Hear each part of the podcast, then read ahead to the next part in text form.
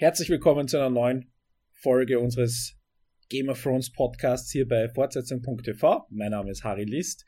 Mit mir wieder dabei der Olaf Schmidt. Hallo. Hallo. Und äh, er hat so viel Schaum vom Mund nach dieser Folge, dass er unbedingt auch wieder mitmachen wollte. Der Jens Brausnitz in Warschau sitzt da. Hallo. Abend. Ja. Richtig, richtig teufelswild hat er sich bei mir gemeldet. mit der Axt und wollte uns zwei sich vorknöpfen. Nein, die zwei anderen namens Benioff und Weiss will er sich vorknöpfen. Kurz mal, gib mal einen kurzen Überblick, warum, was hat dich so wütend gemacht? Äh, ähm, die... Also such dir was aus, wo wir anfangen.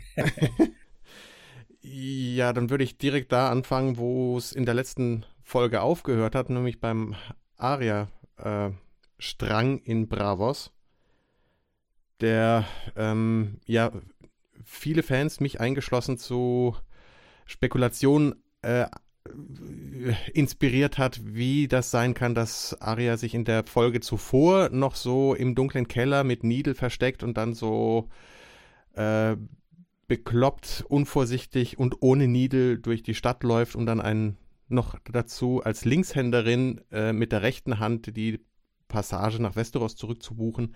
Das war alles so over the top und schlecht für jemanden, der weiß, dass er von ähm, ja, gesichtslosen Killern verfolgt wird und auf deren äh, Kill-List steht, äh, dass man sich ja einfach, einfach mit Theorien aufgekommen ist, wie kann es sein, weil das ist nicht schlecht inszeniert gewesen und jetzt stellt sich halt raus, es war wohl einfach nur scheiße geschrieben, weil ähm, es war Aria, die da niedergestochen worden ist vom Wife äh, mit umgedrehtem, mit, ne, mit, mit Messern im Bauch, um, Klinge umgedreht, ins Wasser gefallen und dann blutend durch die Straßen gelaufen.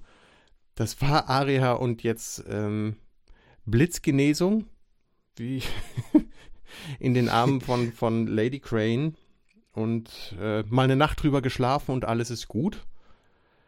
Ähm, ich meine, so, so sehr ich die, die Action-Sequenz, die Verfolgungssequenz zu schätzen weiß, die war super inszeniert, da gab es nichts dran auszusetzen, nur man nimmt es einfach nicht ab, man glaubt das nicht. Äh, oder Vollkommen richtig. Ich, so kann doch niemand äh, landen, der, der eine, also wenn sie es überhaupt überlebt, das hattest du ja auch gerade gesagt, dann kann die doch niemals von irgendwelchen Mauern runterspringen auf den Boden. Danach ist das wieder auf und dann bleibt die da liegen. Naja. Jetzt haben wir auch das, äh, das Messer deutlich gesehen und das war ja äh, die Klinge halb so lang wie Aria dick ist. Also das, das äh, kann ja nicht, äh, nicht wehgetan haben und äh, das habe ich auch letztes Mal schon moniert. Ich fand das wirklich, wirklich schlimm. Und was du sagst mit der Action-Szene, oder diese, hm. diese Flucht und sie haut, sie springt einfach irgendwo runter und zwar gleich zweimal und dann kullert sie runter und sie ja. rennen über einen Markt und es ist dieses schnell durch eine Tür durch und so weiter. Das hat mich so dermaßen an jeden James Bond erinnert. ja. Es war auch exakt gleich inszeniert. Ich mir gedacht habe, vielleicht will sie hier eine Bewerbung abgeben für die, jetzt wo sie einen neuen James Bond suchen. Es wäre doch mal was, was Interessantes, wenn sie ein 18-jähriges Mädchen besetzen würden. Überhaupt war das ja auch die magische Treppe da offensichtlich. Wenn man da äh, drauf fällt, dann rollt man nicht so drei, vier Treppenstufen runter, sondern so 40 auf einmal. Über alle Körbe und alle Händler drüber. Das fand ich auch schon wieder zu überzogen. Direkt gesagt. proportional zu den Kilos an Orangen, die mit einem kullern. Ja, richtig. Ist aber ein schöner farblicher Kontrast. Also ich habe mich an der, der Sequenz selber nicht gestört, nur ich hatte halt schon, schon die, die, die Hand vor es, also die, die Facepalm war schon doppelt und dreifach geschlagen. ähm, ist schon, eigentlich schon ab dem Moment, als, als das Ding mit Lady Crane losging, die, die Folge, habe ich schon gedacht, oh scheiße, scheiße, scheiße, scheiße, das darf nicht wahr sein. Ähm, weil ich hätte mir noch was, was ich vorstellen können, dass, dass ähm, Lady Crane auch schon Jacken war, der äh, The Wife und Arya gleichzeitig halt testet, und, um zu gucken, wer kann sich von seinen persönlichen Gefühlen oder Antipathien jemandem gegenüber eher distanzieren, wer ist der bessere Kandidat, um, um hier aufgenommen zu werden. Alles wäre besser gewesen, als es, als das so platt auszuspielen, weil ich meine, die, die, es gibt, wurde so viel Wert auf Realismus gelegt und dann also alle Drachen und sonst was beiseite. Es ist, es ist ein wirklich Mittel, im Mittelalter, äh, im, im Mittelalter eine, eine im Mittelalter angesiedelte Serie, die das so real, recht realistisch darstellt. Äh, wie auch immer, das, das, das flog, fliegt so aus der Serie raus, diese Inszenierung. Wenn die äh, okay, ich das Ninja-Getue lasse ich gerne durchgehen. Es sind schließlich so, so Stealth-Killer, das hat man ja bei, bei Jucken auch gesehen, als er in Harrenhal die drei Leute platt gemacht hat, oder mehr als drei. Ähm, wenn auch mehr offscreen. Und hier ähm, schön und gut. Auch diese Nummer, dass das Aria äh, The Wife mit der Blutspur halt genau dort in ihre in die Falle lockt wo sie dann, dann mit ihrem Syrio-Forell-Training äh, Wassertänzer im Vorteil ist im Dunkeln. Also wäre witzig gewesen, 30 Sekunden einfach das Schwarzbild stehen zu lassen mit Kampfgeräuschen als Inszenierung. Ähm, aber das ist der, der Running Gag, glaube ich, der, der Episode, dass solche Tode dann direkt mal alle schön im Off stattfinden. Da kommen wir dann noch drauf zurück. Ähm, ich finde es einfach so Hanebüchen und so, auch wenn es dann weitergeht und ähm, ähm, im House of Black and White und äh, Jacken die, die das Gesicht vom Wife dort findet und Aria so einfach ziehen lässt, das ist auch so.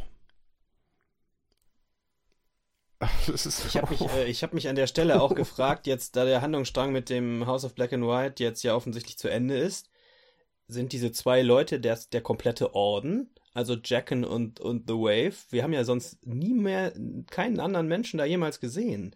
Das wird ja immer hier, ne, der The Faceless mhm. Man, so der große Geheimbund, und dann sind das im Endeffekt zwei Leute gewesen. Äh, in der Serie. Ja. Das fand ich extrem Es muss immer zwei geben, einen Meister und einen Schüler.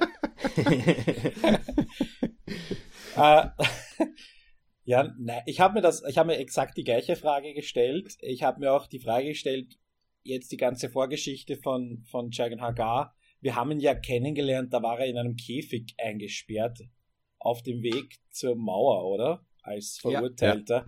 Also, wie ist der überhaupt da drin gelandet? Nach allem, was wir irgendwie über die Faceless Man jetzt erfahren haben, war ja das schon mal äh, fürchterlich unwahrscheinlich. Ähm, und jetzt, ja, jetzt steht er halt da und hat seine Nummer 1 und seine Nummer 2 Assistentinnen verloren. Und ähm, das ist ein bisschen unbefriedigend, weil auch die, die Entwicklung, die Aria jetzt gemacht hat, ich habe das auch schon mal angesprochen, ich bin mir jetzt nicht sicher, ob das überhaupt nötig war, dass sie da jetzt diesen Umweg über Bravos gemacht hat, weil wenn jetzt ihre Überleben davon von den Skills abhing, abhing die sie beim im Tanzkurs gelernt hat, mhm. dann hat sie ja das alles hier jetzt nicht gebraucht. Ja, das ist eine interessante Frage. Hat sie jetzt noch irgendwas zusätzlich gelernt, außer Kämpfen im Dunkeln? Vielleicht kann sie das mit den Gesichtern jetzt, vielleicht auch nicht. Wissen wir nicht. Ja, zumindest sie hat noch das ähm, sich einfühlen in andere gelernt, aber das halt über diese Schauspielertruppe und das halt nur in diesen letzten zwei Episoden. Also es ist dann auch ein bisschen ah. mau. Und auch sonst war das dann halt das äh, Klostertraining aus einem Martial Arts Film. Ähm, ja. Aber also die, dieses Empathie-Ding ist, glaube ich, schon wichtig. Also, weil sie dann ja quasi Cersei von ihrer Killlist gestrichen hat, womöglich. Oder zumindest sich das vorstellen kann. Ähm, und sie sagt ja auch, sie will nach Win Winterfell zurück und nicht, äh, ja, wobei das, das spielt erstmal auch keine Rolle, ne? Ähm, also in, in den Büchern ist, ist es, sind es auf jeden Fall mehr Faceless Men als äh, hier und da darf man auch eher spekulieren, dass Jaqen gar nicht in Bravos ist, sondern in Old Town ähm, unter den Meistern mit einem Gesicht, aber das ähm, es sieht so aus, als hätten die dermaßen viel vereinfacht ähm, und mit immer breiteren Strichen und größeren Schnitten ähm, in der Serie, ähm, dass fast alles darauf hindeutet, dass man nicht mehr komplex denken darf. In keinster Weise, sondern es einfach immer nur die einfachste und dämlichste, bescheuerte Lösung gibt, um irgendwas zu lösen. Und das ist. Ich habe äh, irgendwo. Ich habe irgendwo die sehr schöne Formulierung gelesen, Arias Handlungsstrang wurde gedornischt. Da habe ich sehr gelacht. das trifft es, finde ich, weil Dawn wurde auch so grob zusammengestrichen und umgebaut, dass es eigentlich nur noch eine Farce ist im Vergleich zum Buch. Und das scheint jetzt in Bravos auch passiert zu sein. Ja, zumindest vorübergehend. Das war ja nicht alles schlecht. Ja, und gut. Manche Sachen. Die haben auch schon, die, mhm. die Ausbildung läuft im Buch auch schon anders. Dieser Blindheitsteil, der kommt sofort am Anfang, wenn ich mich recht entsinne. Sobald die da reinkommt, ist sie sofort blind. Nee, auch nicht. also sie hat aber auch, auch ähm, jemanden umgebracht. Ähm, ich glaube, im, im Buch war es ein, einer von der Nachtwache, äh, der dort auftaucht. Und ähm, danach kommt dann diese Mercy-Nummer bei der Schauspieltruppe, wo sie dann ähm, den, den na, nicht den Marin Trant, sondern eben auch, auch einen anderen, einen von diesen Harrenhall-Typen äh, von Gregor Clegane umbringt. Ähm, und was da passiert dann in der Folge, erfährt man ja erst im nächsten Buch, was dann in fünf Jahren schon rauskommt. ähm, also ich, ich, dass die mal sowas verbocken, finde ich, ähm, ich meine, selbst daran hat man sich irgendwo vielleicht schon gewöhnt. Äh, aber halt nicht, nicht unbedingt bei den Hauptfiguren, wo es einfach bis dahin gut gegangen ist. Ähm, oder einigermaßen, das macht es halt echt bitter. Und andererseits haben, sind sie so feinfühlig, dass sie andere Sachen wirklich gut unterbringen. Ne? Also aus dieser äh, Broken Man Speech, die der, der äh, Septon da eigentlich hält und die sie gestrichen haben bis auf den Titel, da kommt ja trotzdem diese Nummer mit den Stiefeln vor. Und die haben sie ja mit dem Hound in dieser Folge quasi reingeschmuggelt oder adaptiert und übernommen. Und das ist halt wirklich gut. Und das, da haben sie es hingekriegt und da zeigen sie, dass sie mehr können. Ähm, nur manchmal fällt einfach bei ihnen anscheinend jetzt was an den Büchern auseinander und ich mag sie eigentlich gar nicht mehr in Schutz nehmen, aber vielleicht ist es wirklich einfach ein Übermüdungseffekt, der sich einstellt, wenn man zehn Jahre lang einfach nichts anderes mehr macht, als äh, zu adaptieren, schreiben, produzieren und halt wirklich pausenlos. Hm. Darf ich eine andere Theorie äußern, was die Produktion angeht? Weil ich, ich fand diese ganzen Überlegungen, die es da gab in der letzten Folge, ähm, ob das jetzt eine andere Person ist und wie auch immer, ich fand die ganz spannend und ich, ich fand die auch sehr plausibel. Ich könnte mir gut vorstellen, dass sie äh, sich verrannt haben, was die Kalkulation anging. Und zwar nicht jetzt unbedingt das Budget, sondern auch die Zeit und die Minuten, die sie zur Verfügung haben. Dass sie eventuell gesagt haben, naja, was auch immer wir hier tun wollten, wir müssen das abbrechen, wir müssen die Reißleine ziehen und wir müssen die schnellen Ausweg finden. Es war doch Aria und sie heilt unwahrscheinlich schnell und ist am Ende der Folge unterwegs nach Westeros. Ja, das Argument funktioniert, glaube ich, nicht, äh, dass, also, weil es eine der längsten Folgen überhaupt war und noch dazu eine mit den meisten Längen, halt an anderer Stelle. Ähm, ja, ja, das, nein, nein, ich, ich sage nicht, dass ich, wie gesagt, das ist eine Theorie von mir, mhm. wo ich, wie ich mir das, wie ich mir das auch logisch erklären könnte, weil ja, es ist schlecht und ja, es macht überhaupt keinen Sinn und du hast am Anfang diese großartige Schauspiel, den Einstieg auf der Bühne mit der, mit der großartigen Schauspielerin, die eine großartige Schauspielerin spielt. und ähm, naja, und danach äh, ist, ist die plötzlich auch Wunderheilerin und, und nimmt ein Mädel, das sie zwei Minuten kennt, bei sich auf und dieses Mädel, das es überhaupt bei ihr in der Garderobe landet. Und sie ist allein in der Garderobe, wo mhm. sie war, wir haben sie noch nie allein in der Garderobe gesehen. Also dort hinter dem im Backstage-Bereich ist es nicht gerade weitläufig, dass jeder sein eigenes Zimmer hat.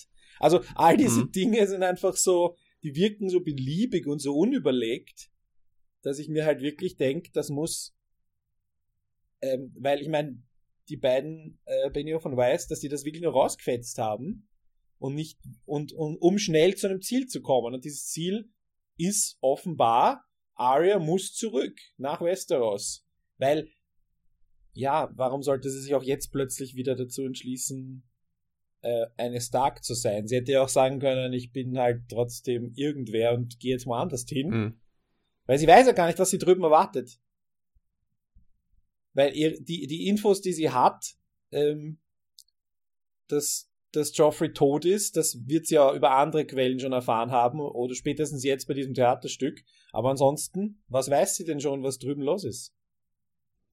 Aber offenbar hat sie eine Rolle zu spielen und es passt natürlich wunderbar zusammen, wenn ihre Schwester und ihr Bruder gerade im Begriff sind, Winterfell äh, eventuell wieder zurückzuerobern, dass sie genau zum richtigen Zeitpunkt dort auch ankommt, damit dann die Starkbande, the Stark Bunch, äh, für das, für die letzte, für letzte und vorletzte, also die letzten Staff, Staffeln, Staffel bereit ist, zusammen ist.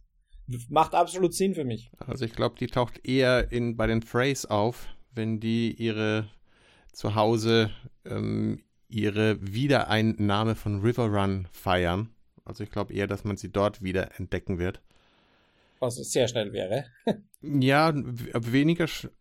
Ah, okay, doch, doch, ist vielleicht ein bisschen weiter noch als Winterfell, aber ich glaube nicht, dass sie in Winterfell auf, aufschlägt, nächste Folge, sondern dass es erst übernächste Folge ist, weil dann hat sie diese eine klassische äh, Reiseepisode übersprungen ähm, mhm. und wer dann halt ja, also ich, ich tippe auf die Phrase, wo sie dann auftaucht.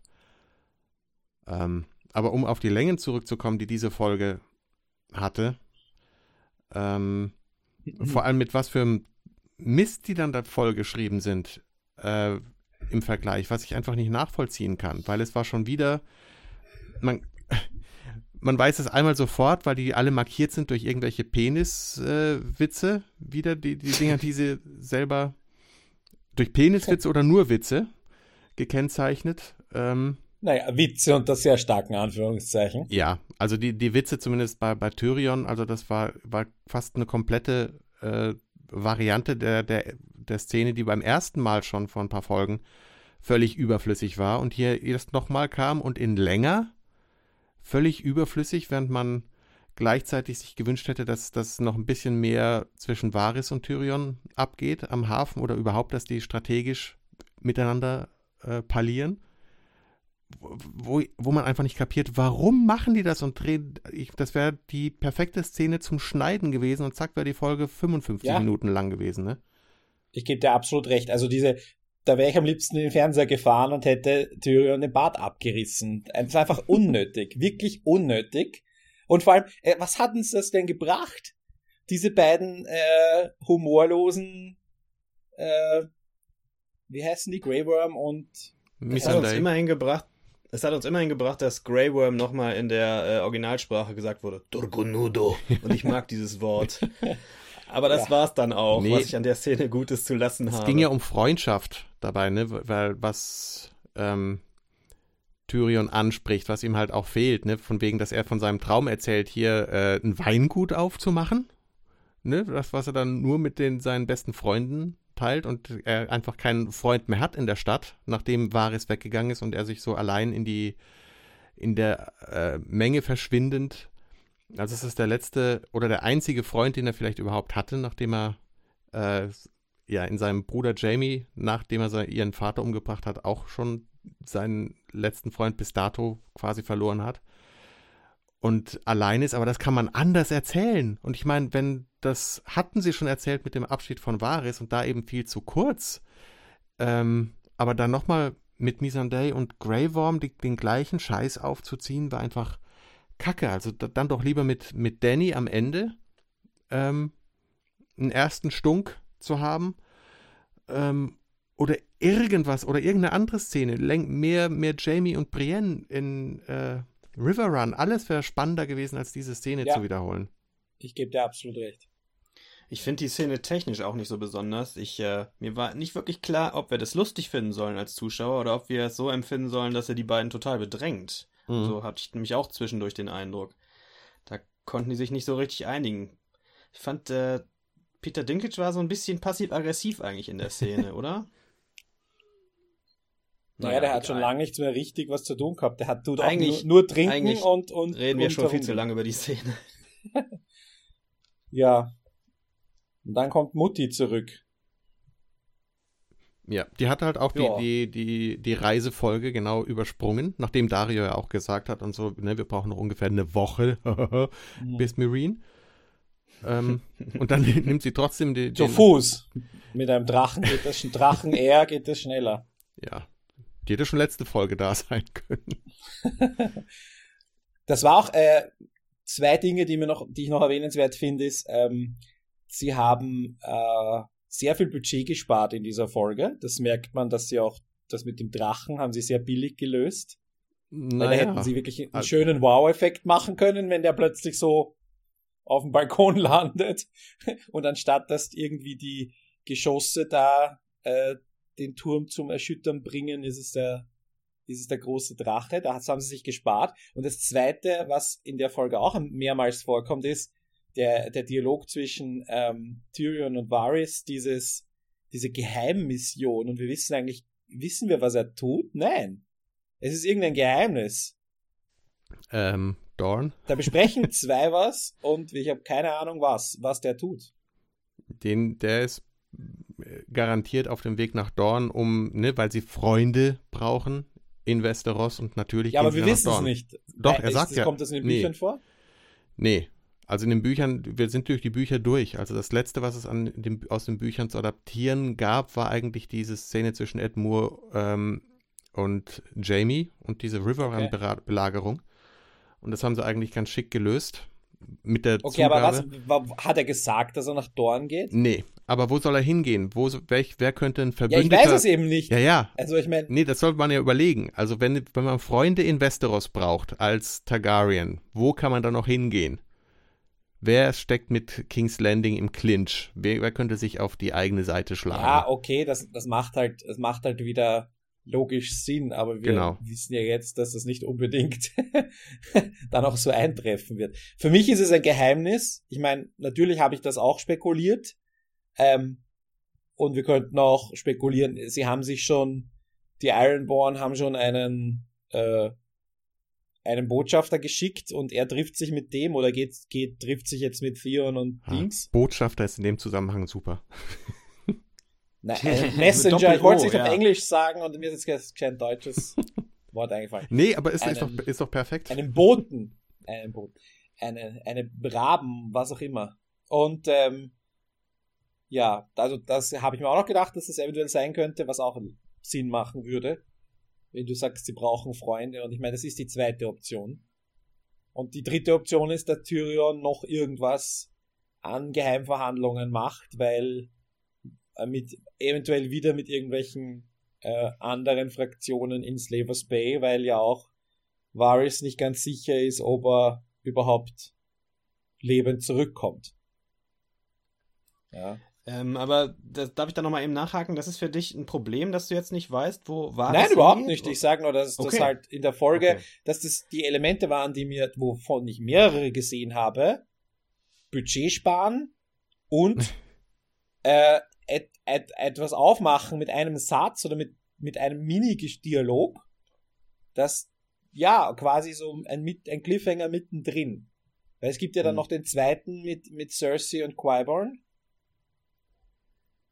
die auch nicht genau so, wo wir auch nicht wissen, worum es geht. Doch. Was die da können wir ja dann später in der Szene mal spekulieren. Ja. Ich ja. ähm, würde aber zu Vares noch sagen, das passt durchaus. Vares ist ja immer so jemand, der gekommen und gegangen ist und im Hintergrund da irgendwelche Fäden gezogen hat, wir aber nicht genau wussten, was tut er so. Hm. Das macht für mich auch den Reiz der Figur aus ein bisschen. Fand ich schon passend. Ja, natürlich ist es passend. Und wenn du jemanden äh, schicken willst, der jemanden überzeugt, dann ist er der richtige Mann. Weil ich meine, als Kämpfer brauchst du ihn nicht. Logischerweise. Na gut.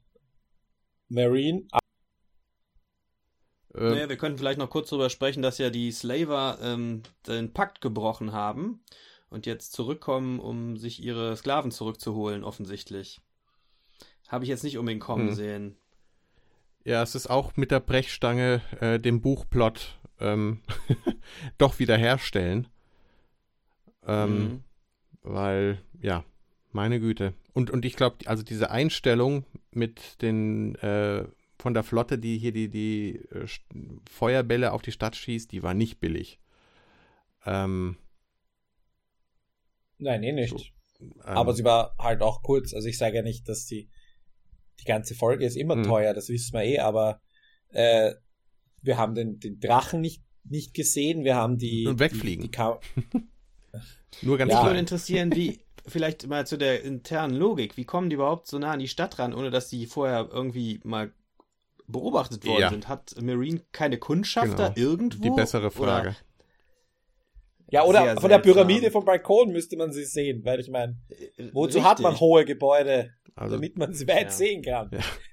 Das war einfach die, das, der Plot-Turbo-Boost wieder, um das schnell herzustellen. Wir die, hätten wir die Friedensver- oder diese Verhandlungen vorher gebraucht? Nein, eigentlich nicht. Sie nee. hätten ja auch einfach so angreifen können, oder? Genau. Also das war reine Beschäftigungstherapie für, für Peter Dinklage, ne? Ja, und damit er versuchen kann, dass er noch irgendeinen politischen, ähm, dass ihm irgendwas Politisches angedichtet wird, dass er was versuchen kann. Ja. Äh, und dass er nicht von, nur soft. Genau. Weil sonst wäre nichts, also sonst ist ihm ja nichts eingefallen. Und das ist, das ist so bitter und echt traurig, weil dann ist es, weil dieser, dieser Plot-Turbo ist auch sowas, was einfach tierisch nervt. Das war bei Stannis letztes, letzte Staffel schon so grauenhaft, äh, um den halt wirklich innerhalb von Minuten abzuhaken, nachdem man den über Staffeln aufbaut, die Figur, um sie dann wirklich so lieblos, ja, abzufertigen, ist einfach hart. Und das, ähm, ja, zieht sich es halt auch durch. Passiert wieder und wieder, dass, äh, zum Beispiel in River Run, da könnten wir jetzt ja mal hingehen. Äh, ja, ja, der okay. Blackfish wird mhm. ja auch mal eben so nebenbei abgefertigt. Die Rolle haben sie nochmal eingeführt, wo ich behaupte, die Großteil der Zuschauer überhaupt nicht mehr wusste, wer der Mann überhaupt ist. Also mhm. musste die erst nochmal eingeführt werden, die Rolle, um sie dann offscreen mal ebenso wieder loszuwerden. Vollkommen sinnlos. Ja, und mit nur mit der Spekulation, ja, wir haben ihn nicht sterben sehen, womöglich äh, taucht er dann irgendwo wieder auf. Das, und allein deswegen darf man niemanden offscreen sterben lassen, nur äh, um dann doch, tada, der war jetzt doch auf dem Boot unter der Plan und äh, der kam halt doch nochmal zurückgestiefelt und hat sein, seine Rüstung nur irgendwem anders übergezogen und der hat das nicht gemerkt. Oh, das war schon Aria. ist, ist, ist, so, ist echt traurig. Es gibt, äh, es gibt auch immer noch Leute da draußen, die glauben, Stannis würde leben und das würde nochmal ganz wichtig werden. Ja. ja. das ist keine gute Idee, Leute ähm, offscreen zu ja, töten. Es glauben auch immer noch Leute an Lady Stoneheart, äh, obwohl ja. jetzt Barrick Dondarrion immer noch lebend vor ihnen steht oder lebend wiederbelebt. Jetzt glaube ich auch nicht mehr dran. Bis letzte Woche hätte ich es mir eventuell noch ja mit einer geringen Wahrscheinlichkeit vorstellen mhm. können. Und jetzt sind die ersten da, die, die schreiben, ah, vielleicht wird aus dem Blackfish der, der Blackstone, äh, Blackfish Stone Ersatz, weil den schmeißen sie jetzt in, oh Mann. Also manche Theorien sind echt nicht tot zu kriegen und das wird wahrscheinlich auch nicht aufhören. Selbst wenn, äh, wenn die Serie fertig ist und abgeschlossen, dann baut wahrscheinlich immer noch jemand auf die geschnittenen Szenen äh, auf der Blu-ray Special Ultra Edition Ausgabe. Aber der Lemon Cloak Darsteller hat äh, via Twitter äh, so, so, eine Zeile aus der, dem äh, Lady Stoneheart Plotstrang gelesen für die Fans. Das war toller Fanservice. Aber damit ist die, die, die Nummer auch wirklich vom Tisch. Gut, dass ich keine Ahnung habe und deswegen davon überhaupt nicht belastet bin. äh, das stimmt. Als reiner Zuschauer ja, hast du da einen gewissen Vorteil. Du genau. kannst dich einfach reinfallen lassen. Ich meine, ich habe eh schon viel gehört, aber ich habe es dann meistens wieder vergessen. Weil ich mir dachte, es gibt was, da, was es gibt kommen, da, wird kommen, also egal. Es gibt da wohl auch sehr verlässliche Leaks, ähm, wie der Rest der Staffel läuft. Da gibt es irgendeinen so Typen bei Reddit, der da irgendwie Manuskripte veröffentlicht hat, die auch alle zugetroffen sind bisher. Und schon am Anfang der Staffel war das. Ich habe nur davon gehört, ich will das nicht lesen, weil ich will mich ja nicht selber spoilern. Ich schaue ja nicht einmal die Vorschau, also. Ich auch nicht. Ich schon. Das hast du ja auch neulich erzählt, mhm. dass du dir alles anguckst, als ich krank war in der Woche. Das, das, das würde mir die Spannung total verderben. Wenn ich im, im Trailer hören würde, I choose violence, das ist für mich schon zu viel. Habe ich gehört, dass es im Trailer vorkommt. Ja. Also jetzt für die laufende Folge. Nee, nee, ich, ich will es ganz frisch und unangetastet haben. Ich lese genau das EV Club Review und zwar das für die Nicht-Buchkenner, weil die haben ja zwei. Mhm. Und dann lese ich die Kommentare drunter, weil die sind, also da muss man sagen, der EV Club hat wirklich, wirklich die beste Community. Und das ist stellenweise einfach nur zum Brüllen komisch oder, oder halt wirklich, wirklich gute, gute Zusatzinput zum, zum, zur Review. Das kann ich nur empfehlen. Ähm, weiß jetzt nicht, bei den Buchkennern wird es wahrscheinlich äh, noch mehr spekuliert in den Kommentaren. Aber generell sind die, ist die Community einfach zum Brüllen komisch. Und ähm, das ist ein Genuss jedes Mal. Aber ansonsten tue ich mir eigentlich nichts an. Und das reicht mir eigentlich auch, weil wenn ich jetzt noch jedes, ich, ich denke manchmal so auf, auf YouTube, wenn ich wieder mal bin und dann wird, werden mir Videos vorgeschlagen von Detail analysiert die Vorschau und da dauert diese Detailanalyse, ich weiß nicht, 16 Minuten, aber die Vorschau hat nur 35 Sekunden gedauert. Und davon gibt's aber 30 oder so. Ja. Also, wenn man da mal anfängt, äh, kommt man, glaube ich, nicht mehr raus. Dann braucht man eine Woche für das Material und dann ist schon wieder die nächste Folge. Ja. Gut, River Run, weiter geht's. Äh, außer ihr habt auch noch Empfehlungen äh, für die Leute, wo man gutes Material lesen kann. Zusatzinfo. Ähm, ja, Reddit. Als, als Buchleser habe ich da den, den größten Spaß. Ähm, vor allem der Humor der Leute ist, ist meistens auch wirklich ähm, sehr präzise und sehr schön. und ähm, die Aluhut-Theorien werden halt auch genau als solche von vornherein bezeichnet und das ist, da wird toll und abgedreht spekuliert und auch, auch durchaus schlau. Also es ist eine gute Mischung. Und äh, in äh, deutsche, deutsche Reviews, gute Reviews gibt's ja auch. Magst du die erwähnen, wer die schreibt? Ähm, die schreibt Simon Born auf Negativfilm bzw. epdfilm.de und äh, Jenny Jecke auf Moviepilot. Das sind die beiden besten deutschsprachigen Reviews, die mir bekannt sind. Ähm, neben unserem Woher kenne ich die beiden? Woher Tja. kennt man die beiden? Hm, waren die letzte Staffel bei uns in der letzten Folge zu Gast? Genau, hm. und wir versuchen dieses äh, Jahr das wieder zu wiederholen. Die Einladungen gehen quasi raus oder es ist auch schon ähm, ähm, unter Vorbehalt so, schon die Raben geschickt. Die Raben wurden, werden geschickt oder werden oder wurden geschickt. Also das heißt, wir machen äh, vier oder fünf Leute in der in der Schlussfolge, die ja auch so lang äh, 70 Minuten lang wird, ne, habe ich gelesen. Also sehr sehr lang Überlänge hat. Und der Podcast ebenso, mindestens. mindestens. Ja, okay, das so viel zwischendurch, kleine Info. Wir machen weiter in River Run, jetzt aber wirklich. Wo ähm, Brienne und Podrick ankommen. Mhm. Und ich hatte ja doch komplett vergessen, dass Podrick ja in der, ich sage wieder mein Lieblingswort, Entourage von Tyrion früher war. und äh, mit Bronn gemeinsam. Und, und ihm sogar ähm, das Leben gerettet hat, ne? Am Blackwater. Richtig, ja.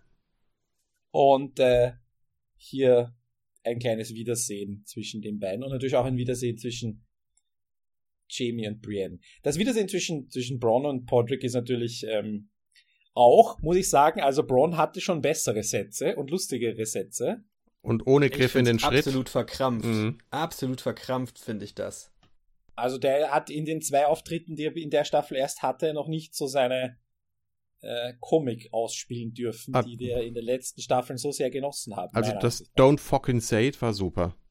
Mit, da, also da, das äh, fand ich klasse. Und zwar auch schön, dass er, dass sie den, den Figuren meinetwegen nochmal Zeit einräumen, die halt auch in den Büchern ja jetzt nicht so eine große Rolle spielen.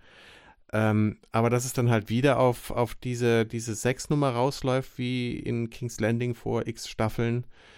Ähm, Wenn es gleich um das ähm, dreckige Kämpfen gegangen wäre, hätte ich es wahrscheinlich besser gefunden. So war halt wieder klar, hier ist, äh, hier, hier sind die und die am Werk, ihnen fällt nichts anderes ein und deswegen ziehen die sich auf das zurück, womit sie sich auskennen. Das sind dann halt wieder solche Penisnummern.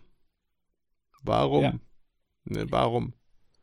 Wenn sie sich gleichzeitig ähm, so ins Zeug legen und wirklich eine schöne Szene schreiben, wie zwischen Brienne und Jamie, die es so in den Büchern nicht gibt an der Stelle in River Run, ähm, wo ich echt denke, super, schön. Und warum nicht das länger? Inklusive oh. Anspielung an die erste Folge und so. Das war sehr schön. Mit einer Nochmal. minimalen Abweichung. Ja, erzähl mal. Ähm, ja, die, die Abweichung ist, dass ähm, äh, Jamie ja sagt, the things we do for love. Also er ist vom I zum Und we gekommen. Ich hätte gesagt, dass er auch am Anfang we sagt, aber ich hab's auch ewig nicht mehr gesehen. Okay. Das äh, nehme ich mal so hin. Trotzdem war es schön. Ich finde, das Szene ist Schlüssel. Gefallen, das ist ein Schlüsselmoment, dass dieser Satz wiederkommt und dass es diese Entwicklung gibt in dem Satz. Weil äh, Jamie ist auf dem Weg von der, äh, ich sag mal, der, der egoistischen Liebe zur, zum, zum Altruisten womöglich. ja. Ähm, und womöglich. Passt das denn dann zu der Szene mit Edmure, wo er ihn da ziemlich übel einschüchtert? Ich weiß nicht. Ja, doof ist es nicht und das kommt ja auch einigermaßen aus den Büchern, die Nummer. Ähm, nur, dass er halt in den Büchern ein bisschen. Ja, ist es gar nicht so wichtig.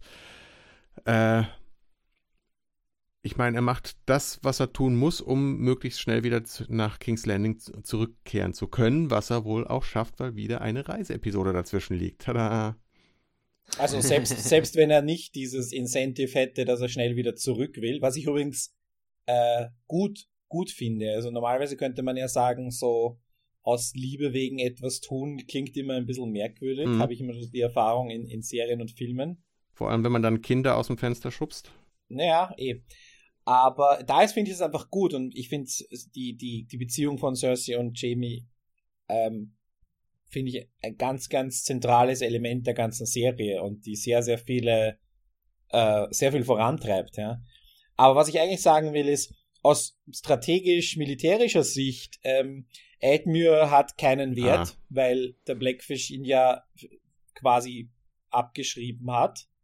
Ähm, und dadurch diese, diese Variante so drauf kommen, ja, er ist ja eigentlich der Lord of, Ri of Riverrun und diese Norderner hier, die sind ja alle so pflichtbesessen.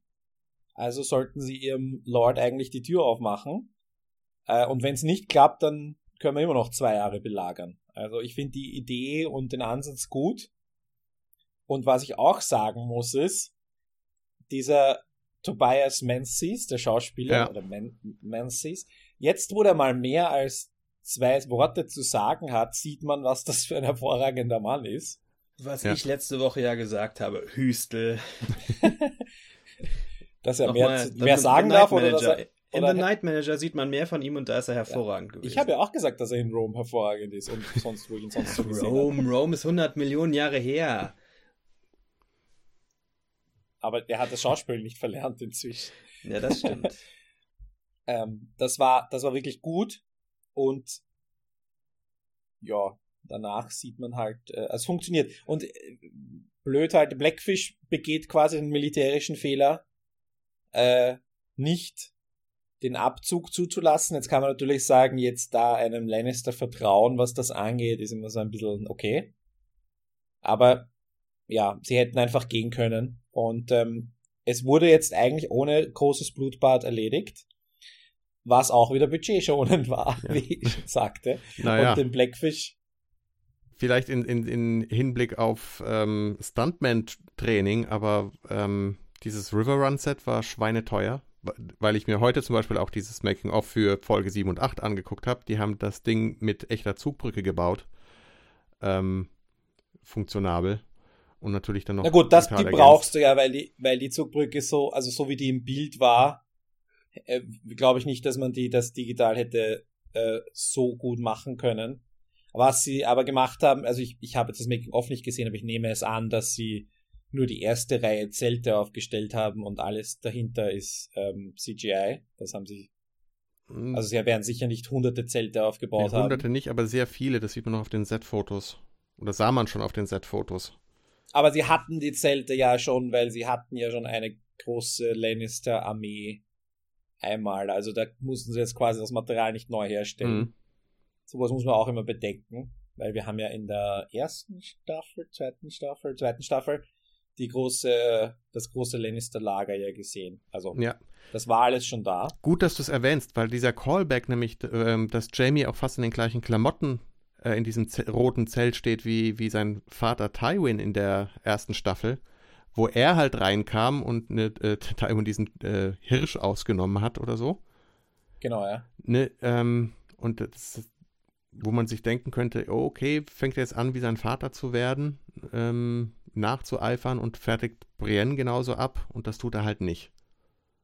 Ne, also die, der Umgang von ihm mit Brienne ist deutlich wärmer, ähm, als es vorher war. Also die, dieses Callback zur ersten Staffel. Und dann steht da dieser riesige Holztisch im Zelt. Und da denke ich dann immer an, wenn ich dann immer denke, historische Heere hatten immer so noch einmal die gleiche, die gleiche Mannstärke in Versorgungseinheiten, die halt solche Dinge mitschleppen. Unnötig, unnötig äh, aufwendiges Mobiliar für die Zelte der edlen Herren.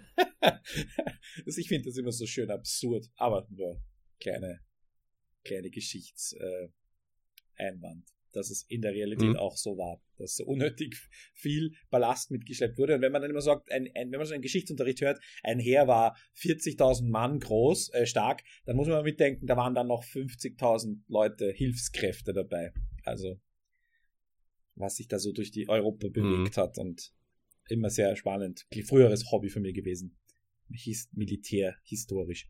Okay, ähm, und dann River Run heißt nicht zufällig River Run, es ist, es, es runt ein River unten durch und sie können mit dem Boot wegfahren. Das fand ich eine, ja, gute, guten Ausweg. Ja, weil ich also drumherum. Ich frage mich, warum? Die hätten doch einfach aus der Burg rausgehen können der Podrick und die Brienne, die waren doch in keinster Weise irgendwie bedroht oder, oder als Feinde da.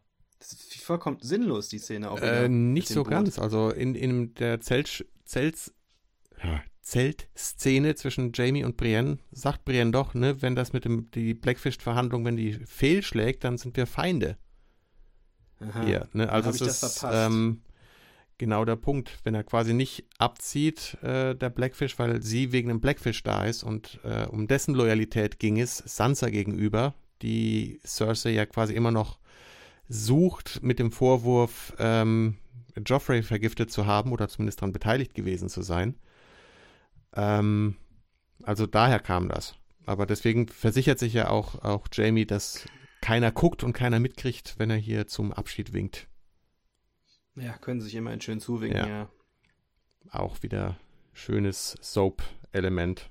Was ich, das wollte ich gerade mal an der Stelle fällt mir gerade ein, was ich schon irgendwie seit, ich weiß nicht, ob ich es in dieser Staffel schon mal hätte anbringen können. Mir gefällt das sehr gut, dass die bei Game of Thrones immer so echtes Licht benutzen. Das war auch wieder so eine Szene, wo ich mir ganz sicher bin, dass viele Leute sagen, viel zu dunkel, ich habe gar nichts erkennen können. Mhm. Finde ich hervorragend. Ja. Nicht dieses künstliche Licht immer. So sieht's halt aus, wenn es dunkel ist und man keine Straßenlaternen hat. Genau. Fand ich sehr und gut. dunkle Nachtszenen, die wirklich dunkel sind. Vor allem genau. Straßenlaternen machen es nicht notwendigerweise besser. Also, so aus Erfahrung heraus. Also wenn du eine, eine Straße beleuchten willst, dann tust du sie gescheit beleuchten und die Straßenlaternen sind dann nur zur Deko. Also. Ja, und vor allem, wenn die tatsächlich auf, so, auf dem Fluss sitzen, also hängt davon ab, wo sie das jetzt gedreht haben. Ich könnte mir schon vorstellen, dass die da ähm, auf einen Fluss geschickt wurden, einen kleineren, ähm, da, da tust du halt wirklich Schwärme beleuchten, weil du halt die Wasseroberfläche hast und so weiter. Insofern haben die einfach das stärkste, die stärkste Einstellung genommen, die ging und ja, es die schaut halt dunkel aus, aber ja, hängt ein bisschen davon ab. Ich bin sehr froh, dass ich die Folge einmal nicht am Nachmittag gesehen habe, sondern am Abend. Weil am Nachmittag mit, mit spiegelndem Fenster oder so hätte das, hätten wir das wahrscheinlich nicht so gut gesehen. Also, muss man auch äh, kurz einen Aufruf machen, immer Leute, schaut euch die, äh, die Sachen in einer möglichst kinoartigen Setting an, weil dafür sind die Dinge ja gemacht. Deswegen scha schauen wir sie ja, äh, deswegen werden die in dieser Qualität gemacht, die wir inzwischen gewohnt sind vom Fernsehen. Wie soll das aussehen? Muss ich mir jetzt zu Hause so einen Kinosessel hinstellen und äh, so einen eigenen Raum im, im Keller einrichten und so? Dann kann ich leider auch nicht mehr Game of Thrones schauen, glaube ich das wäre mir wirklich zu viel Ausgaben, nur um mir eine Serie anzuschauen. Es geht ums Licht, nicht um den Sessel. Wie bequem du okay. sitzt, ist nicht relevant. Also ich könnte dann aber auch tendenziell ja tagsüber mit einem Handtuch über meinem Laptop sitzen. Da ja. hätte ich auch Kinoatmosphäre. Perfekt, perfekt. Ja. Okay, ich weiche jetzt nicht ab. Ich hätte dazu was zu sagen, aber ich weiche jetzt nicht ab. Dann sagt man, wird mir wieder vor euch werden. Äh, egal. King's Landing haben wir doch offen, oder? Nee, nee, wir haben noch die Riverlands nicht fertig, weil der Hound ist da ja noch unterwegs. Ach so. Richtig. Der wollte Hühnchen essen, hat er gesagt, ja. oder? Das war auch herrlich. Äh, dass es ihm äh, besser schmeckt, zumindest. Oder Hühnchen mag er lieber. Irgendwie so. Auch wieder ein schöner Callback, ähm, wo es geht und wo sich, glaube ich, auch niemand dran stört. Aber warum wieder dieses, dieser Einstieg mit äh, diesen dummen Deppen, die da. Mit diesem peinlichen Kinderhumor. Punkt. Ja, wo halt wieder. Ich möchte an dieser wäre auch zum Schneiden gewesen, hätte direkt damit losgehen können, dass der eine aufsteht, weil da hinten so ein Hühne mit einer Axt in der Hand anmarschiert kommt. Es hätte direkt damit losgehen können, dass er auf die, auf die am Galgen äh, hängenden Leute zugeht. Man hätte diese Szene rausstreichen können.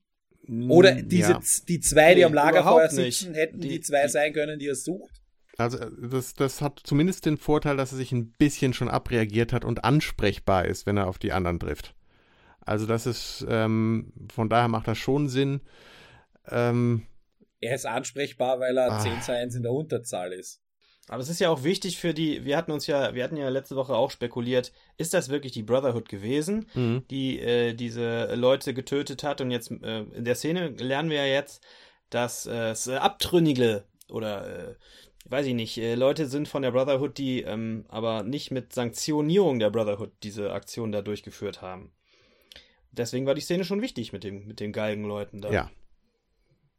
Ich, ich, kann mich nicht auch noch mit der Politik von irgendwelchen Waldläufern auseinandersetzen. ja, aber das ist ganz wichtig auf Westeros, diese politischen Verflechtungen. Ja, eh, aber halt bei den hm. anderen, hm. ich meine, die, die sitzen da im Wald herum. Ich habe die erst einmal gesehen, diese Typen, oder zweimal, einmal in diesem, mit Arya in diesem Duell in der Höhle und jetzt in der vorigen Staffel beim Schutzgeld erpressen und jetzt soll ich mich mit tieferer Ethik der Guerilla-Bewegung auseinandersetzen. Ja, zumindest in, insofern ja. ist es, wäre es angebracht, weil erinnerst du dich an den ursprünglichen Auftrag, mit dem die in die Riverlands aufgebrochen sind? Ne, die sind nämlich äh, von Ned Stark noch losgeschickt worden, um Gregor Clegane, den Bruder und Mountain, das Handwerk zu legen, der dort brandschatzend und mordend durch die Riverlands gezogen ist. Und wenn jetzt der Hound dort landet bei der Brotherhood, ist das schon ähm, spannend, ähm, weil selbst wenn, wenn jetzt äh, kein Trial by Combat mehr ansteht, die Konfrontation Mountain und Hound, dass die sich nochmal gegenüberstehen, ist durchaus ähm, noch ja, aber das hat jetzt nichts mit den, mit den Burschen da zu tun, weil die wollen ja jetzt in den Norden ziehen, oder? Habe ich das jetzt falsch verstanden? Kann ich mal, da möchte ich ja eben einhaken. Also, ha, ha, ähm, Jens, du glaubst weiterhin an Clegane Bowl in irgendeiner Form? Ja. okay. Aber ich, wahrscheinlich äh, in Winterfell, nicht in äh, King's Landing. Das wird spannend. Okay, danke. Muss man ja nicht erklären für die Zuhörer, die wissen ja alle, wovon wir reden. Ja, also doch. Die, sie wollen, diese, diese Brotherhood-Leute wollen nach Norden ziehen, warum auch immer. Sie haben jetzt das dringende Bedürfnis, gegen White Walkers zu kämpfen, oder? Habe ich das missverstanden? Irgend sowas ähnliches sagen sie ja. Und sie wollen ihn mitnehmen und deswegen füttern sie ihn überhaupt durch und weil sie ihn als Kämpfer brauchen. Ja, zumindest denkt er jetzt mal drüber nach bei der Pinkelpause. Auch das wieder so ein klassischer äh, die und die Einsprengsel. Ähm, Puh, habe ich, hab ich glaube ich, auch, ist mir entfleucht, was die, ob die schon ein Ziel geäußert haben, wo es hingehen soll, sondern auf jeden Weil Fall. Ich meine, die, die Mission Mountain wird ja schon seit Jahren vorbei sein für die. Also die sitzen dort halt im Wald herum und ja, also ich meine, Starks sind nicht mehr da. Wie groß sind die jetzt mannstärkemäßig, ob sie sich den Starks anschließen oder könnten und eine Verstärkung sein könnten, wissen wir ja auch nicht, weil ich meine, Bisher haben wir noch nie mehr als 20 Leute gesehen mhm. auf einem Haufen, wenn überhaupt. Ja, also zumindest sind sie eigentlich dort unterwegs, um solche Leute, um die Leute vor den Lannisters und den Freys in, in den Riverlands zu schützen. Zumindest schieben sie das immer gern vor, obwohl sie dann halt auch äh, ne, schon in der dritten Staffel ähm, angefangen haben, hier Gentry zu verkaufen, weil sie ja, ähm, ja, um Supplies kaufen zu können, Nahrungsmittel, wie auch immer, da fing die eigentlich die Degeneration dieser Brotherhood ähm, mit recht dehnbaren Regeln schon an. Also insofern hätte es nicht gewundert, wenn die sich eben ja bis dahin zu dem Punkt entwickelt haben, wie, wie die, die Abtrünnigen, und zwar alle. Aber so wird es halt nochmal zwischen guter und böser Brotherhood unterschieden, wobei die Bösen jetzt ähm, ja äh, die hohen Absätze los sind. Gut. Ja, dann schauen wir mal, was diese Brotherhood noch zu melden hat. Und jetzt gehen wir aber nach King's Landing. Mhm. Zu einer wie üblich fantastisch aufspielenden Lena Headey. Unglaublich, was die spielt. Also sie und ihr Kelch sind ein eingespieltes Duo.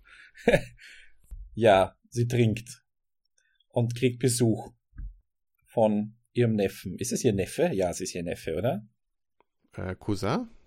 Oder Cousin, ah ja, Cousin, genau. Er ist der, genau, das, der Sohn von Kevin genau. ist er doch, oder? Lancel, ja. Ja, okay, ja, dann ist es der Cousin. Okay. Und was wollen die? Sie wollen ihr sie zu einer Audienz mit dem High Sparrow bringen. Den sie jetzt den High Septon nennen übrigens. Mhm.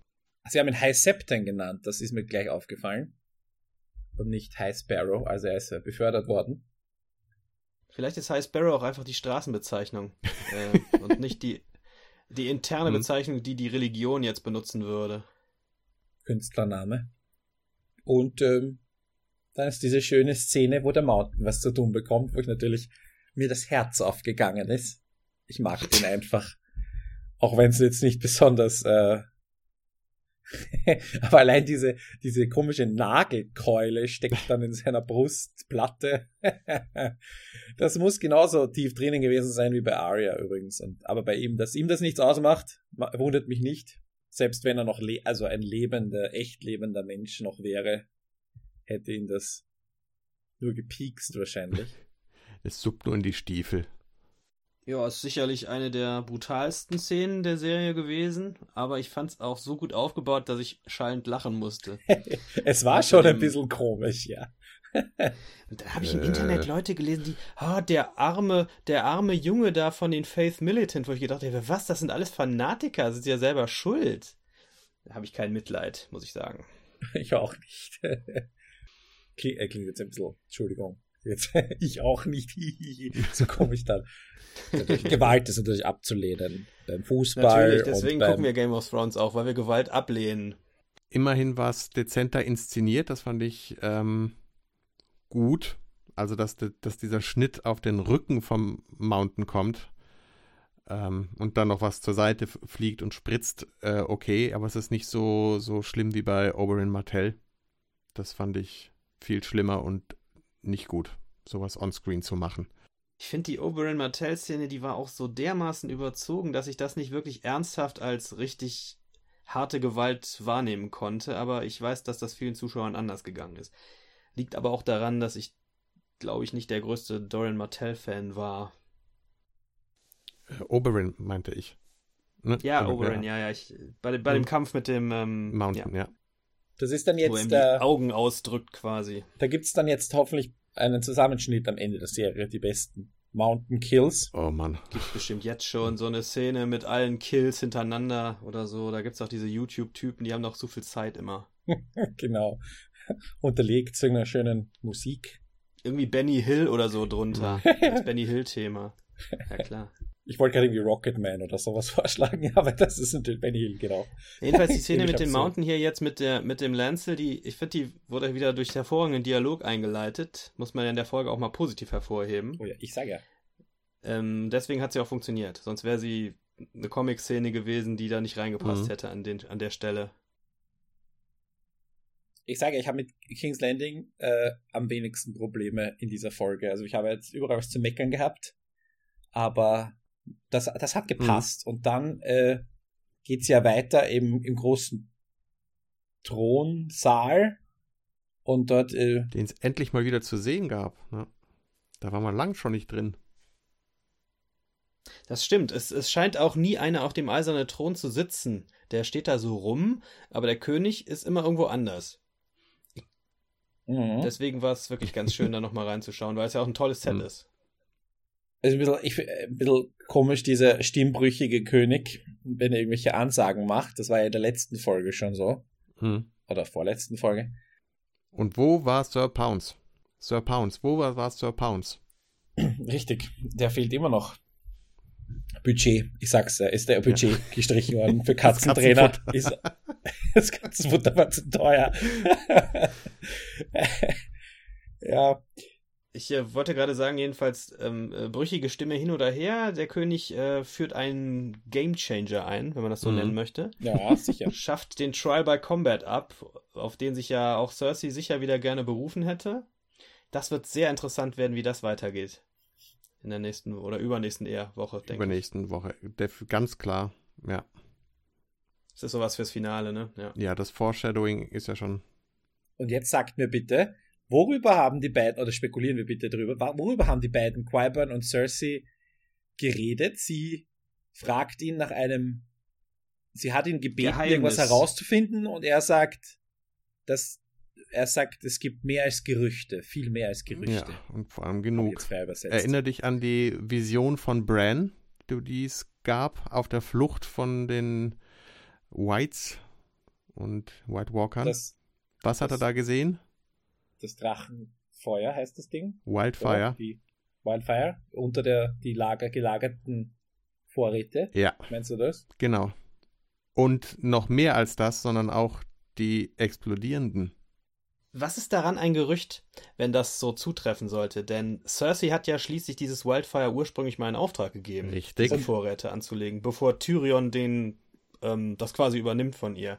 Die weiß das doch alles, dass es das Zeug gibt. Ja. Was ist daran jetzt so ein großes Geheimnis? Deswegen ist es eine schlechte Dialogzeile. Sie haben sie auch eingesetzt. Also wenn, wenn das das Geheimnis ist, ist es eine schlechte Meine Spekulation wäre ja vielleicht, dass sie noch mal was von Gendry gehört haben. Beziehungsweise rausgefunden haben, dass es da noch einen Baratheon-Erben gibt. Der am Rudern ist. Wir werden sehen. Ist nicht sehr wahrscheinlich, aber ist so das Erste, was mir in dem Moment in den Kopf äh, kam. Hm. Aber der muss erstmal vom Ruderboot runterkommen. Ich wollte es vorher bei, bei äh, River Run schon anmerken. Ich habe ein massives Problem damit. Ich bin froh, dass Gendry nicht da ist, weil ich ein massives Problem damit habe, ihn und Podrick auseinanderzuhalten. Ah. Ich habe ja wirklich folgenlang ja, geglaubt, verstehen. dass Podrick Gendry wäre und ich keine Ahnung hatte, wie das jetzt, der ging irgendwie weg. Und Joe Dempsey heißt der Schauspieler mhm. von, von Gendry, den wir aus Skins ja kennen. Ja. Den, ich habe ich hab, ich hab wirklich geglaubt, Podrick ist dieser Schauspieler oder der gleiche Schauspieler, die gleiche Figur. Er hat sich vielleicht irgendwie versteckt als und wenn der jetzt wiederkommen würde, hätte ich ein massives Problem, muss ich ganz ehrlich sagen. Also Martin hat gesagt, in den Büchern taucht er nochmal auf und begegnet wohl auch Arya nochmal. Ähm, in der Serie glaube ich nicht, dass man ihn nochmal sieht. Naja, eigentlich ist diese Baratheon-Nummer eh so lange her, dass sich da auch die Zuschauer vermutlich in, in der Masse nicht mehr so richtig dran erinnern werden. Tommen ist ein Baratheon. Also streng genommen. Nur deswegen ist er König, weil käme bei dem ähm, Trial in irgendeiner Form heraus, dass er ähm, incestuös gezeugt ist, ist er auch kein König mehr. Äh, Gibt es dann wieder Trial by Combat? Wenn der falsche König, äh, das, wenn, die, äh, wenn das Dekret das zurückgenommen aber, werden muss. Aber das ist wieder das Ding. Aber, wir denken dann schon wieder zu kompliziert und das muss so straightforward sein, wie es nur irgendwie geht und das ist eine grüne Explosion. Ja, das, das finde ich sehr logisch, was du sagst, ja. Für die sie ein großes Budget brauchen. Das sie sich jetzt gespart haben in der Folge. Ähm, es passt alles zusammen. Es passt alles zusammen. So groß dann auch nicht. Also die, die, die spannender, spannendere Frage ist eher, wie, wie viele und wer alles bei diesem Feuer, bei der Feuernummer drauf geht und dann passiv äh, in Folge. Und spannend ist, glaube ich, in erster Linie, ob es Jamie vorher in die Stadt zurückschafft oder quasi zurückkommt. Weil er hat ja auch schon diesen Satz in dieser Folge gehabt, dass, ne, was, was tun wir für Liebe oder was machen Mütter, die brennen halt auch Städte nieder. Ne? Turn cities to ashes. Da haben wir schon genau diesen Spruch. Ähm, also King's Landing brennt. Wir haben es auch schon kaputt oder verbrannt gesehen in der Vision von Danny und dann halt noch mit Schnee mit bei.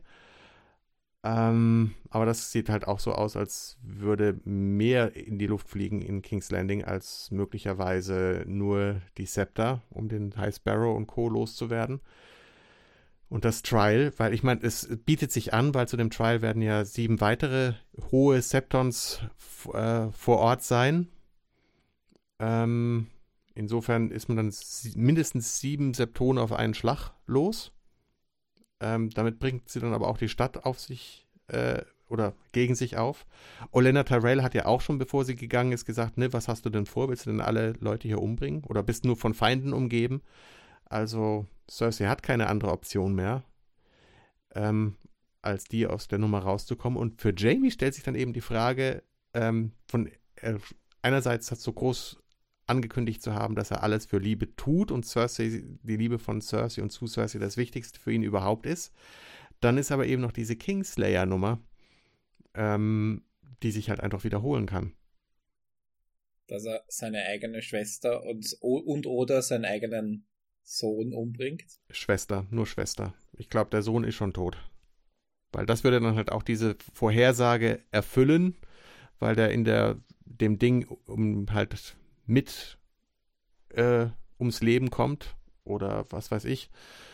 Ähm, und aber um den Rest der Stadt zu retten in irgendeiner Form, dass sich da diese der gleiche Konflikt eben nochmal wiederholt, nur halt mit den äh, Higher Stakes, dass halt ähm, nicht der, ein dover Mad King zu erdolchen, zu erstechen ist, sondern die große Liebe. Mhm. Weil okay.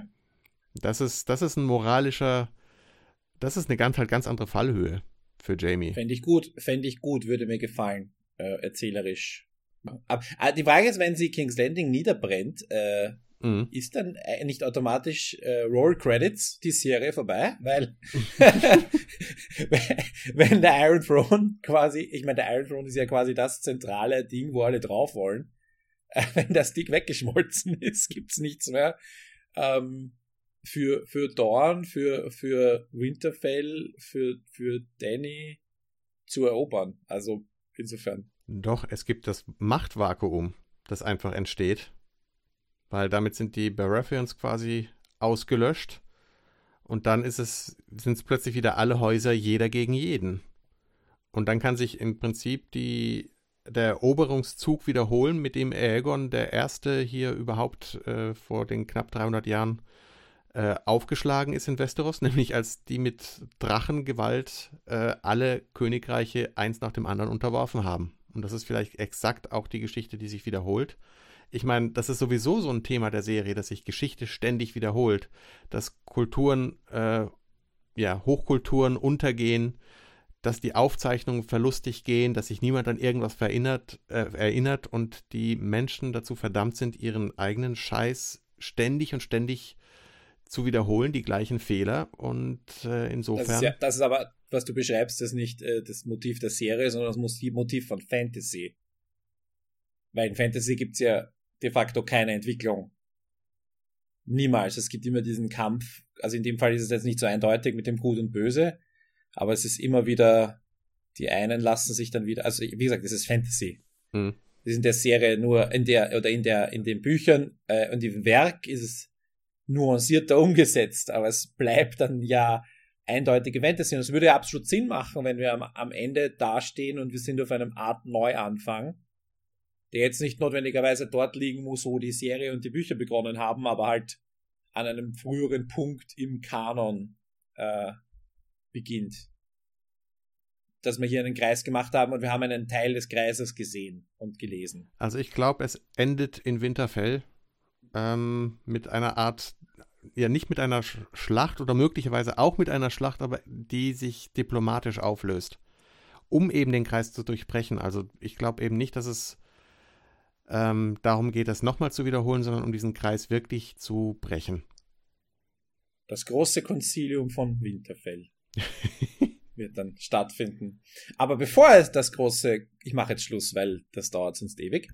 Äh, nee, bevor das große. Lass uns doch noch, noch äh, spe kurz spekulieren zu dem, ja, zu, zum, zum Finale, wie es, wie sich, wie es sich womöglich gestaltet, bevor es kommt. Die nächste und, Folge heißt einmal The Battle of the Bastards. Das ist ja schon ja. relativ ostentativ eindeutig. Nicht ostentativ. Finale der Staffel oder Finale der Serie? Ja, der, der, jetzt erstmal der Staffel nur, denke ich. Keine Ahnung. Nächste Woche geht Ramsey unter, vermute ich mal schwer. Und sonst. Puh. Ja, womöglich nicht nur, ne? Oder so. Du weißt immer zu viel, habe ich letztens auch schon gedacht. Bei den Sachen, die du sagst, da hat man immer schon so zehn halbe Spoiler im Hinterkopf, wenn man sich die nächste Folge anguckt. ja, also ich lag bei Aria wette, schon jetzt falsch. Kommst du wieder mit irgendwelchen ich weiß nicht, ob er so Nein, viel gut. weiß. Ihr denkt einfach zu viel, glaube ich. Ja, das er auf denkt jeden einfach alle Optionen und er spricht ja, sie auch ja. aus. Deswegen dauert das so lang und deswegen muss er bei der, in der Quantität ja auch irgendwann einmal treffen. Ich glaube, daran liegt es. Ja. War aber sonst eigentlich ganz gut. Immer. Das macht mir also halt auch am meisten so, Spaß. Das, das ist auch äh, gut so. Ähm, ich hab, hab, habt ihr auch das Gefühl, dass ähm, in den letzten Folgen oder vielleicht in dieser Staffel äh, die, die Dinge quasi vorhersagbarer werden. Also vorher hatte man ja, okay, die Bücher, aber jetzt, mhm. wo ich irgendwie die Bücher nicht da sind, habe ich trotzdem das Gefühl, dass alles äh, it's out there, dass einfach alles schon da ist. Und wenn man sich jetzt nicht Gerüchten vehement äh, entzieht und sich wirklich alles abblockt, eine Woche lang bis zur nächsten Folge, dass nicht nur der Jens, sondern auch viele, viele andere Leute äh, sehr treffsicher äh, liegen. Und irgendwer hat das gesagt aus dem Produktionsteam, da habe ich gelesen, dass sie sehr, sehr beeindruckt sind, wie, wie äh, treffsicher manche Leute äh, äh, Fantheorien teilweise sind. Ja, deswegen hat Martin ja auch aufgehört, äh, in Foren oder irgendwo was zu lesen, weil er eben schon über seine echten Plots gestolpert ist. Dass es wirklich einzelne Leute gab, die es rausgefunden haben. Natürlich hat er nicht gesagt, welche, aber ähm, als Autor ist das, glaube ich, wirklich der äh, letzte Tropfen, den es braucht, um, um zu wissen, okay, halten wir uns besser fern von dem Internet. Scheißdreck. Ich fände es ja, glaube ich, ich fände es als Autor, glaube ich, noch schlimmer, wenn die Leute Theorien äußern, die viel besser sind als meine eigenen Ideen. ja, die könnte man dann wenigstens übernehmen. Bei dir und die würde ich mir genau das wünschen. Stimmt, das ist eigentlich richtig. Man übernimmt das einfach und sagt dir, das habe ich von Anfang an genauso angelegt. Das war mein Plan, die ganzen Jahre. Ja, ich glaube, es ist schon gefährlich, wenn man, wenn man, ähm, er ist ja erst der Erste, der in dieser, dieser Situation ist eigentlich, ne? In der Geschichte der Adaptionen zwischen zwei Medien, dass jemand, dass sein eigenes Werk überholt wird von einem anderen Medium und er quasi, äh, eigentlich mhm. müsste er das Internet, Internet meiden, ja, äh, also weil es sicher auch auf seine, auf seinen Produktionsprozess Auswirkungen hat. Und ich glaube, ich, also ich, wenn er jetzt sagt, er hält sich fern davon, dann glaube ich, dass er das zum Selbstschutz macht, weil seine, seine Buchvision vielleicht sonst irgendwie abdriftet. Ich meine, natürlich werden wir das nicht wissen, weil das hier zwei verschiedene Zeitlinien sind, die wir nicht beide sehen können, aber äh, was wäre, wenn? Ähm, ich glaube aber, dass da zwei unterschiedliche, sehr unterschiedliche finale Bücher rauskommen würden, wenn er das dezidiert mitliest und dezidiert sich, sich ähm, verweigert dem, was, was andere Leute schreiben und Fantasien spinnen. Also zumindest hatte er eine Idee oder ist es auf eine Idee gekommen, die womöglich zu einem Twist führt, den es in der Serie nicht mehr geben wird ähm, weil die betroffenen Personen bereits tot sind. Ähm, aber an, an sich ist die, sein Konstrukt ja die, die Nummer, die steht, also die Architektur des Schreibens. Er sagt halt, er ist immer so gern, ähm, ne, dass es zwei Sorten von, von Autoren gibt, eben die Architekten und die Gärtner, und er ist halt eher der Gärtner, nur dass in dem Fall halt die, die Architektur, die gro in groben Zügen halt steht. Er weiß genau, auf was er zuschreibt nur dass er halt unterwegs immer noch äh, auf neue Ideen stößt und dann halt sich halt verirrt manchmal auf diesen Nebensträngen. Wobei auch eben gar nicht In so sehr verirrt. Unkrautgarten. Ja. Wobei das viel weniger Unkraut ist, sondern einfach auch dazu beiträgt, den Überblick einerseits ähm, für Fans undurchdringlich zu machen oder dass man den Überblick verliert. Er hat den schon noch, den Durchblick. Vielleicht nicht mehr bei der Augenfarbe von allen Figuren. ähm, aber das Soapige und Überbordende ist in den äh, Büchern und den, den, den, dem Kanon drumherum noch wesentlich ausufernder. Also da spekuliere ich eigentlich noch viel lieber drin rum. Ähm, und ja, das, das haben wir dann spätestens in der, in der letzten Folge auch eben bei dieser Tower of Joy-Szene, die uns erwartet, die womöglich in der Serie anders stattfinden wird als im Buch. Auch das spannend. Ähm, also da, da ist ziemlich sicher, dass die Nummer kommt, dass diese Auflösung endlich kommt. Also ich hätte eigentlich gedacht, dass die das war, jetzt, das war jetzt auch übertrieben gesagt, aber ich möchte am liebsten gar nicht wissen, welche Schauplätze, Figuren und all sowas in der nächsten Folge auftauchen. Ich will das komplett auf. Ja, das Schlimme ist, dass alle nochmal kommen müssen in den letzten zwei Folgen. Ja, sind auch äh, noch zwei Folgen, die dann insgesamt drei Stunden lang sind oder so. Nee, zwei und zwei Stunden und zehn Minuten oder so jetzt noch.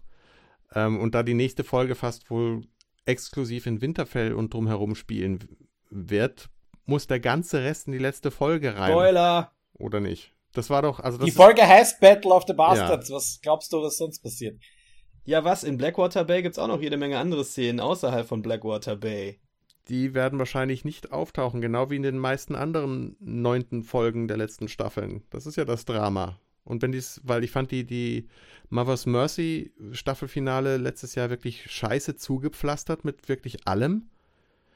Ähm, und es sieht so aus, als würde genau das wieder äh, auf uns zukommen. Und das ist, gefällt mir gar nicht.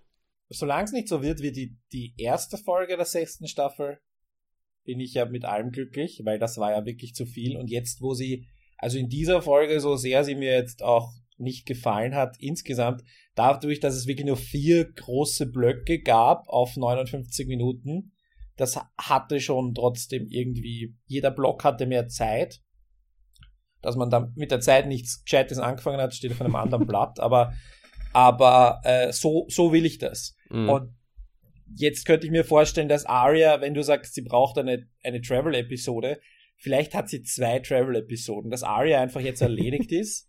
Das wäre jetzt nicht so ähm, von der Hand zu lassen. Ich meine, wie gesagt, wenn sie jetzt irgendwo, wo soll sie noch eingreifen drüben? Ja, also ich, ich, ich, ich fände das, das gut, wenn das erledigt wäre und wenn überhaupt so einige Handlungsstränge sich einfach organisch in der siebten, achten, neunten Folge verabschieden, damit man dann im großen Finale eben sich konzentrieren kann auf die spannendsten oder auf die zentralen oder was wie auch immer, die dort ihre Handlungsstränge werten und, und kategorisieren, konzentrieren kann. Also so, so würde ich mir das wünschen und so würde ich es produzieren, ganz ehrlich. Also, aber ja, ich bin da, hab da wieder eine andere Sichtweise drauf. So, Jungs, jetzt haben wir 1,15. Jetzt hören wir aber wirklich ja, auf. Ja. Äh, weil es ist mir immer ein Vergnügen mit euch. Wir äh, sind aber natürlich bereit zu diskutieren. Wir freuen uns auf Kommentare.